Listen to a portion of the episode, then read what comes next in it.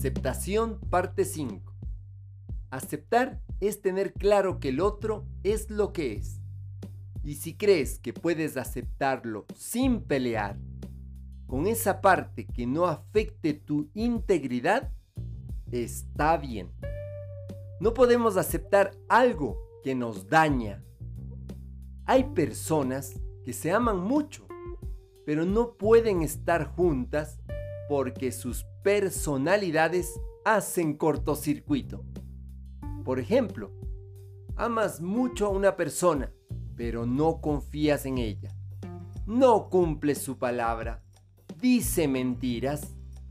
Eso te pone en un estado de paranoia constante que afecta tu bienestar. Un acto de amor es aceptar esa limitación y elegir si te colocas en un lugar sano ante eso o no. El primer acto de amor es la aceptación. Es el reconocimiento de lo que puedes o no lidiar. Del libro Sana tus heridas de Anamar. Te acompaña Mario Tapia Hernández y nuestras familias.